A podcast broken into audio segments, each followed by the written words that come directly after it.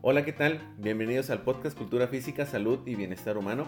Soy Oscar Núñez Enríquez de la Universidad Autónoma de Chihuahua y el día de hoy tendremos como invitada de nueva cuenta a la doctora Eva Guijarro Jareño de la Universidad Internacional de La Rioja y la Universidad Nacional de Educación a Distancia en España, la cual nos viene a platicar su experiencia de unas publicaciones titulada Enhancing the Development of Equitable and Inclusive Class Environments Through Sports Education, Teaching Games for Understanding este artículo fue algo diferente porque es como darle un poco más de divulgación o información relevante sobre todo al profesorado de educación física o a los futuros profesores que están ahorita estudiando. Además fue publicado en el año 2022 en la revista Physical Education Matters y además comparte créditos con Anne McPhail. Doctora Eva, muchísimas gracias por haber aceptado la invitación de nueva cuenta. Muchísimas gracias por, la invitación. Eh, doctora, en la introducción de este artículo fue algo muy interesante ver cómo eh, bien definen eh, eh, todos los supuestos de lo que deben, ¿verdad? Tanto estudiantes como docentes hacer con respecto a lo que es definir y actuar.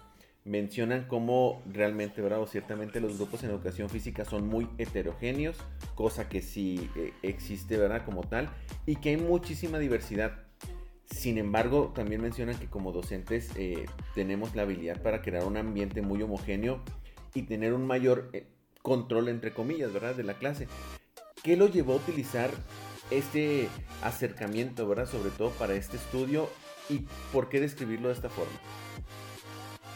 Pues precisamente la idea era de, tomando como referencia esa heterogeneidad que tenemos eh, prácticamente en cualquier en cualquier clase de educación física hay niños y niñas a los que les gusta el deporte, niños y niñas a los que no. Entonces, bueno, hay un ambiente en el que cada niño tiene su, sus características personales. Entonces, bueno, pues em, dijimos, vamos a, utilizar eh, el modelo de educación deportiva que aporta muchas habilidades sociales, eh, el saber respetar a los compañeros, saber trabajar en equipo y al mismo tiempo eh, vamos a utilizar la enseñanza comprensiva del deporte, que se ha demostrado que es capaz de adaptarse a las, a las características del alumnado, ¿no? con la modificación de juegos, el cuestionamiento para comprender si realmente el niño entiende el juego. Entonces dijimos, bueno, vamos a utilizar estos dos enfoques unidos para intentar adaptarnos a, todo el alumnado o a todo el, posible alumnado que tengamos, ¿no? de,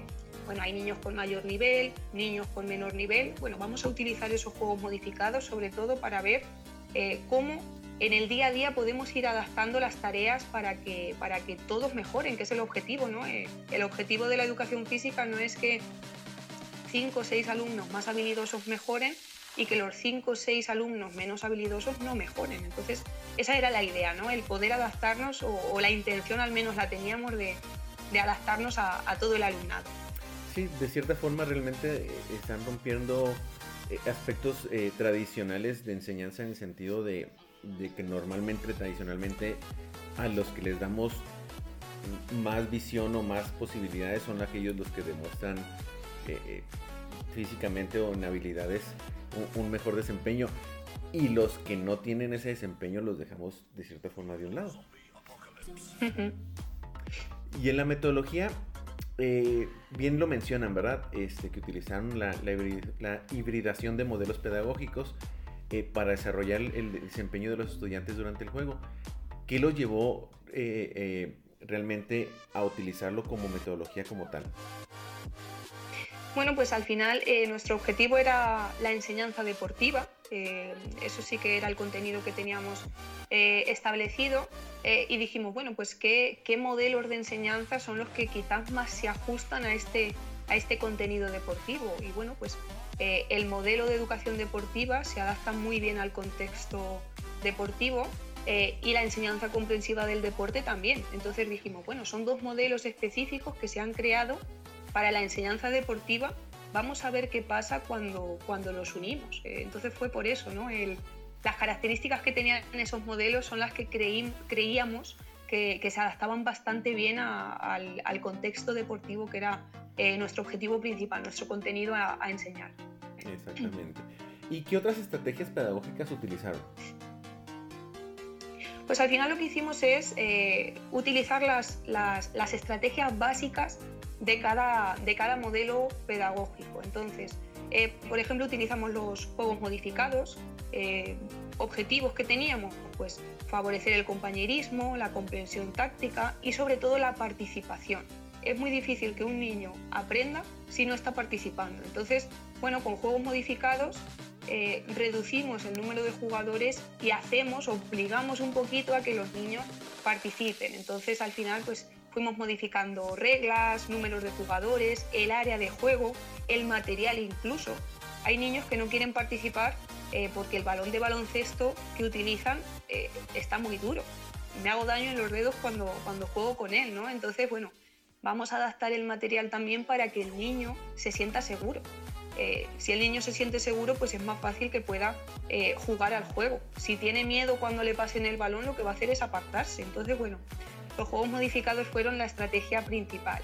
Eh, utilizamos los roles también que propone el modelo de educación deportiva, precisamente para maximizar esa participación. con los roles, cada niño tiene un rol cada niño tiene unas tareas que tiene que, realizar, unas responsabilidades. Entonces es otra forma de implicar a todos los niños independientemente de si su nivel de habilidad es alto, bajo, medio. Entonces, pues fue otra de las estrategias que quisimos utilizar. Eh, sobre todo también dar oportunidades para la participación en equipo. Eh, es muy difícil que, el niño mejore a nivel social, a nivel de equipo, si yo no les doy esa, ese entorno en el que trabajar en equipo, pues con el desempeño de roles, diseño incluso de, juegos. Eh, puede ser que, yo no sea muy hábil, pero sí que comprenda el juego y diga, pues mira, este es un buen juego para practicar X, ¿no? Entonces todos los niños podrían eh, aportar. Eh, el descubrimiento guiado, el cuestionamiento, el, bueno, y en esta situación de juego, ¿cuál creéis que es la mejor opción? ¿no? El, cuestionar todo el rato lo que, lo que ocurre en los, en los juegos, para que el niño realmente asiente conocimientos y diga, pues es que yo esto lo, estaba haciendo mal o el desmarque no lo estaba haciendo, ahora que sí que sé lo que es un desmarque y sé cuál es el mejor momento para moverme, la mejor situación a nivel de espacio en la que estar, pues bueno, voy a mejorar de cara al juego siguiente. Y bueno, pues sobre todo mucha reflexión grupal, mucho trabajo en equipo para precisamente conseguir ese objetivo principal que teníamos, que era el que todos aprendan, eh, creando un entorno en el que todos pudiesen participar, que eh, el que fuese más tímido, no es lo mismo participar en una clase de 25 compañeros que en un pequeño grupo de 5 o 6. Entonces, pues esas fueron a nivel eh, resumido todas las estrategias que utilizamos para maximizar esa participación y sí realmente que tomaron en cuenta muchísimas características para poderle darle cabida y oído de cierta forma de participación a todos los estudiantes. Efectivamente, sobre todo pues lo que decía de material, pues bueno, tenemos eh, este, este material, hay distintos valores. Bueno, pues que cada niño eh, seleccione el material con el que se sienta más cómodo. Si estamos haciendo un juego para mejorar la conducción del balón, eh, bueno, pues que cada niño seleccione el balón con el que se siente más cómodo para, poder votarlo y mejorar esa habilidad de, de bote, ¿no? El, adaptarnos más que... La idea era que más que el niño tenga que adaptarse a la metodología, que nosotros con nuestra metodología nos adaptemos al niño. Esa era la idea, ¿no? Cambiar un poco eh, la mentalidad. Perfecto. Y, y, bien lo mencionan en los resultados, sobre todo en la evolución de desempeño de juego de los estudiantes y su evidente, evidente mejoría. ¿Cómo crees que haya impactado esto a los estudiantes y qué crees que fue lo más relevante eh, reportado en los resultados? Pues yo creo que sobre todo con las estrategias que acabamos de mencionar, eh, lo que queríamos y lo que creemos que, consiguieron los alumnos fue sentirse competentes, no tener miedo a participar en clase, eh, participar en debates grupales, debates con su equipo. Eh, es decir, la idea era que, todos sumasen, que todos aportasen y que todos se sintiesen una parte importante de, la educación física, ¿no? Que, no fuese como tradicionalmente, pues bueno, van a destacar los 5 o 6 de siempre, eh, yo voy a intentar no molestar, no voy a decir nada por si me equivoco, no voy a hacer este juego por si hago el ridículo, miedo al error, entonces queríamos eliminar ese miedo al error, el saber que pues es que el hecho de que tú te equivoques te va a hacer aprender y que no se viese como algo malo, ¿no? Entonces, lo más importante, sobre todo, pues ese era el impacto que, esperábamos y que creemos que conseguimos en el alumnado, pues eh, lo más importante a nivel de, resultados fue que, los alumnos, eh, independientemente de que tuviesen un nivel de habilidad alto, bajo, eh, que fuesen chicas, que fuesen chicos, pues todos mejoraron, lo cual es, muy, significativo, ¿no? El decir, no solo mejoran los mejores o los que mejor juegan a, ese deporte, en concreto el baloncesto, sino que Incluso ese niño, esa niña que nunca ha jugado a baloncesto, ha mejorado muchísimo. Entonces lo que vimos es que precisamente la hibridación que habíamos propuesto con las adaptaciones, las estrategias que proponen los dos modelos, fueron muy, muy efectivas para, para el alumnado de educación primaria. Y bien lo mencionan realmente en la, en la conclusión de la discusión, donde sí mencionan que realmente esta práctica, sobre todo darle oídos a los estudiantes o utilizar esta hibridación que se está centrada en el estudiante eh, permitió pues hacer las modificaciones necesarias para que todos y todas participaran completamente, ¿verdad? Y en ese sentido, Eva, ¿qué crees que haya sido lo más atractivo de utilizar estas metodologías, sobre todo con los estudiantes? Pues quizás eh, la base es ese rol activo que tuvieron, ¿no? Eh, que el alumnado fuese realmente el centro del proceso de enseñanza-aprendizaje, que se sintiese importante, que se sintiese competente eh, y que se sintiesen útiles para, su equipo y para toda la clase. ¿no? El decir, jolín, es que ahora mismo sí que eh, me siento importante en mi clase de educación física. Pues yo creo que esa fue, esa fue la clave. Sí, y sobre todo, porque como educadores físicos, como profesorado, muchas veces no les damos esa esa importancia a la opinión del estudiante pensando que eh, todo debe de venir de nosotros como docentes, ¿verdad? Efectivamente, parece que nos da miedo el, perder el control de la clase, el eh, decir, bueno, es que si controlo todo lo que pueda, eh, la clase va a salir mejor. Bueno, puede ser una clase más ordenada, pero no tiene por qué ser una mejor clase, ¿no? O que el niño esté aprendiendo más. Y, y si te ahora sí que si nos ponemos a pensar, realmente es nada más percepción individual, no realmente eh, eh, los, todos los elementos de la realidad que están eh, en juego ahí. Efectivamente. Y, antes de terminar, doctora, ¿hacia dónde te diriges? ¿Próximos proyectos? ¿Tus redes sociales o forma de contacto que nos pudieras compartir?